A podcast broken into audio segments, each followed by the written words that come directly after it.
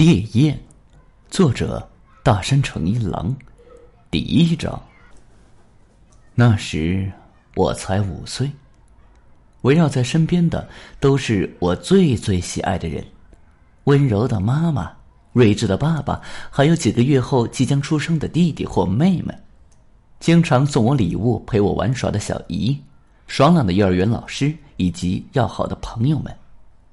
我的身边他围绕着自己最最喜欢的东西——布偶熊、妈妈钩织的刺绣，以及种在院子里的郁金香。然而，这一切的一切却几乎在同一天都消失不见了。他们离我远去，再也不会回来。七月的那个清晨，八月四十分刚过，我像往常那样牵着妈妈的手向幼儿园走去。那天是幼儿园集体外宿的日子，包括我在内的所有大班的孩子一起乘坐巴士去海边的游乐园集体出游，在那里度过一个没有父母陪伴的夜晚。我心里百感交集，既夹杂着对没有父母陪伴的夜晚的担心，又交织着想要成为一个能够克服困难的姐姐的迫切。姐姐，是的，事实上，我应该很快就会成为一个姐姐了。那个时候，妈妈已经有了三个月的身孕，预产期是来年二月，到时候我应该就会有一个弟弟或妹妹了。晚上和我一起洗澡的时候，妈妈总会让我摸摸她的肚子，微笑着说：“肚子里有个小宝宝哟。”当时的妈妈还不怎么显肚子，但一想到腹中那个小小的生命会随着时间的推移变得越来越大，我不禁感叹生命的成长是多么奇妙且不可思议呀！宝宝会是个男孩还是个女孩呢？起个什么名字才好呢？洗澡时，我和妈妈总在畅想着类似的问题。画画的时候，妈妈也总会握着我的小手，引领着我去描绘一个小宝宝的姿态。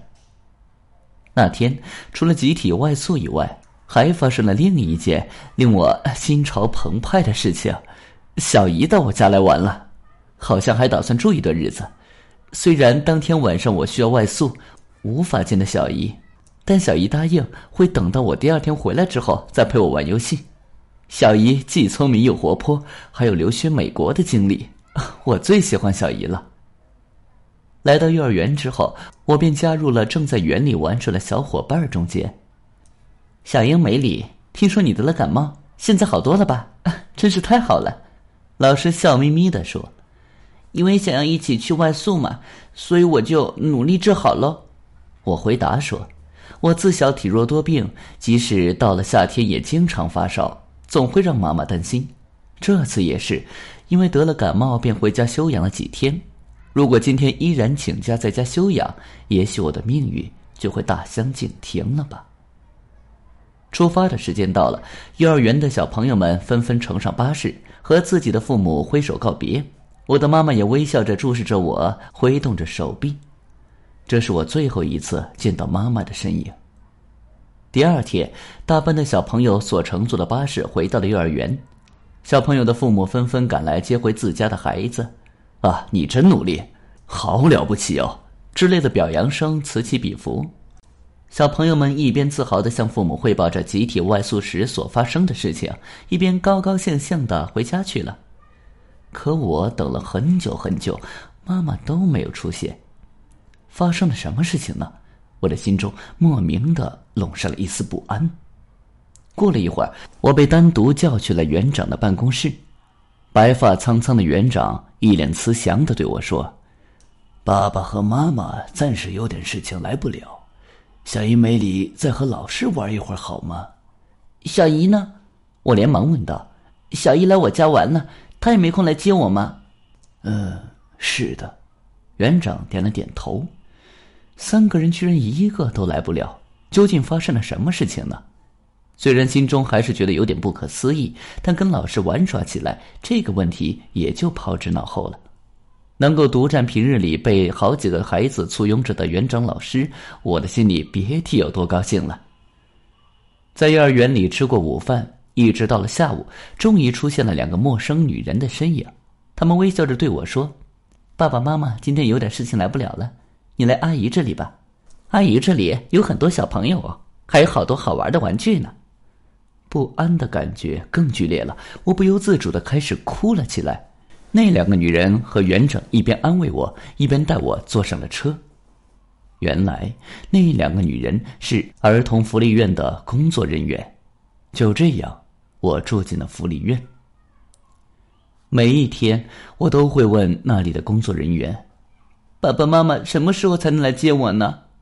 每一次，他们都会温柔的回答我：“很快就会来了。”我哭了，因为我的身边已经没有了妈妈、爸爸和小姨的身影，还因为心爱的布偶熊也不在身边。妈妈他们到底是怎么了？他们说的有事，肯定是在撒谎。他们是不要我了吗？是不是我做错了什么？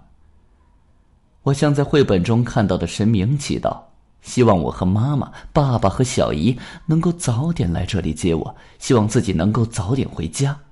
然而，神明却并没有听到我的祈祷。渐渐的，我已经不再询问妈妈、爸爸什么时候来接我呀。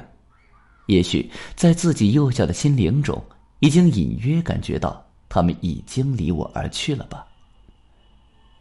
直到我升入了小学三年级，一天，福利院的工作人员对我说：“伊梅里长大了，有些事情也该告诉你了。”直到那个时候，我才知道在爸爸妈妈和小姨身上到底发生了什么。原来那段时间，小姨被曾经交往过的男性纠缠不休，感到非常苦恼。因为不想复合，于是小姨便和妈妈一起商量了一下对策。妈妈说。我现在身子不方便，要不然你把他叫到家里来，我和你姐夫一起跟他聊聊。于是，就在我们幼儿园集体外宿的那个下午，小姨和她的前男友一起造访了我家。没想到话不投机，双方没能谈拢。于是，小姨的前男友便在妈妈、爸爸和小姨的红茶里撒入了氰化钾，下毒谋害了他们。随后，在家里浇上汽油。放了一把火，一切都燃烧了。爸爸妈妈、小姨、布偶熊、母亲钩织的刺绣、种在庭院里的郁金香，一切的一切。没人知道小姨的前男友是谁，所以凶手至今仍在逍遥法外。听完那番话，我昏死了过去，还发起了高烧。员工们竭尽所能的照顾我，挽救我。在灼心的高烧中，我做了一个梦，梦中是我心心念念的家，大概是春天吧。和煦的阳光洒落下来，从客厅打开的落地窗里飘来了阵阵笑声。梦中的我被那阵笑声吸引，不由自主的靠近窗户，静静的窥探着屋里的动静。那里有妈妈，有爸爸，还有小姨，当然，小小的我也在里面。我们四个人微笑着俯视着婴儿床，床上的小宝宝不肯睡觉，正手舞足蹈的闹腾着。哎呀，妈妈平安的生下了个小宝宝，是男孩还是女孩呢？该起个什么名字才好呢？妈妈、爸爸、小姨、我，还有宝宝，大家都在。原来我只不过是做了一个梦，一个又长又可怕的梦，真的是太好了。当我从昏迷中醒来的时候，工作人员们喜极而泣。我多想从昏昏沉沉的脑海中再看一遍当时的场景啊！如果可以的话，哪怕只有一眼。本集已经播讲完毕，感谢您的收听，请您多多点赞评论。如果喜欢，请订阅此专辑，谢谢。